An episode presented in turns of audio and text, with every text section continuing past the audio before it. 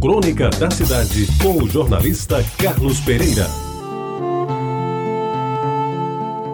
Amigos ouvintes da Rádio Tabajara, fui procurar alguma coisa na gaveta da cômoda antiga e eis que um documento perdido no tempo e acho um convite, já amarelecido, convite para assistir à exposição de pintores na Galeria Gamela, datado de 1993.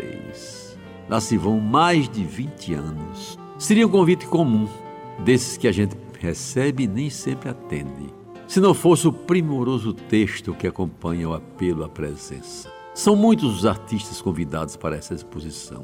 Alexandre Filho, Alice Vinagre, Ascal, Clarice Lins, Corbiniano Lins, Chico Dantas, Cláudio Santa Cruz, Dalva Oliveira, Flávio Tavares, Fernando Lopes, Fred Stevenson, aliás, Fred Svendsen, Francisco Araújo, Francisco Neves, Ivan Freitas, Irene, Isa Galindo, José Altino, Lassé, Marlene Almeida, Pierre Chalita, Regis Cavalcante, Roró, Raul Córdoba, Sandoval Fagundes, Solange Chalita, Sérgio Lucena e Tadeu Lira.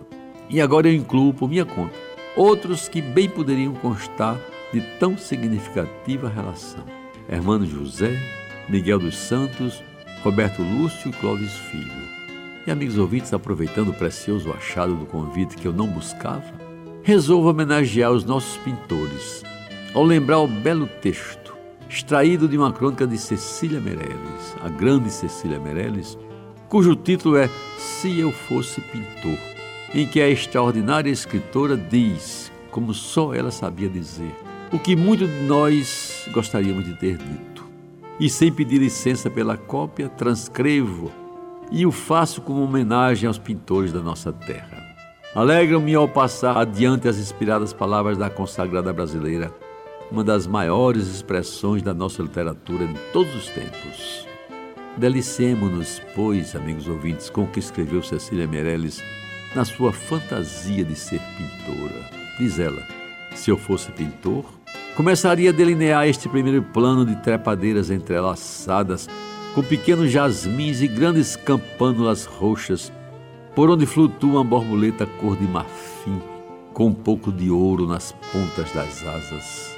Mas logo depois, entre o primeiro plano e a casa fechada, há pombos de cintilante alvura e pássaros azuis tão rápidos e certeiros que seria impossível deixar de fixá-los, para dar alegria aos olhos dos que jamais ouviram o verão.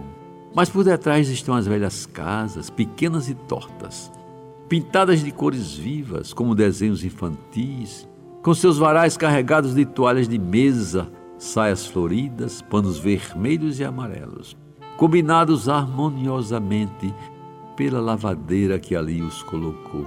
Se eu fosse pintor, como poderia perder esse arranjo tão simples e natural e ao mesmo tempo de tão admirável efeito?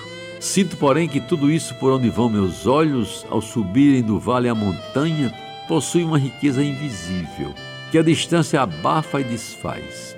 Por detrás dessas paredes, desses muros, dentro dessas casas pobres e desses castelinhos de brinquedo, Há criaturas que falam, discutem, entendem-se e não se entendem.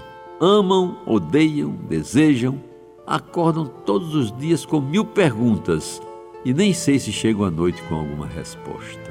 Se eu fosse pintor, gostaria de pintar esse último plano, esse último recesso da paisagem.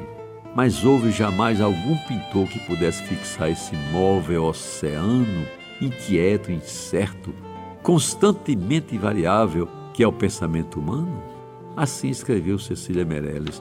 E precisaria dizer mais alguma coisa? Talvez, mas só se eu fosse pintor. Como eu não sou, encerro a crônica com versos dela própria, Cecília Meirelles, que para mim talvez sejam os melhores que escreveu. Aprendi com a primavera a me deixar cortar e a voltar sempre inteira. E aproveito, amigos ouvintes, para dedicar esta crônica ao sempre amigo Flávio Tavares. Sem dúvida, um dos melhores pintores que a Paraíba deu ao Brasil. A ele, as minhas grandes homenagens. Você ouviu Crônica da Cidade com o jornalista Carlos Pereira.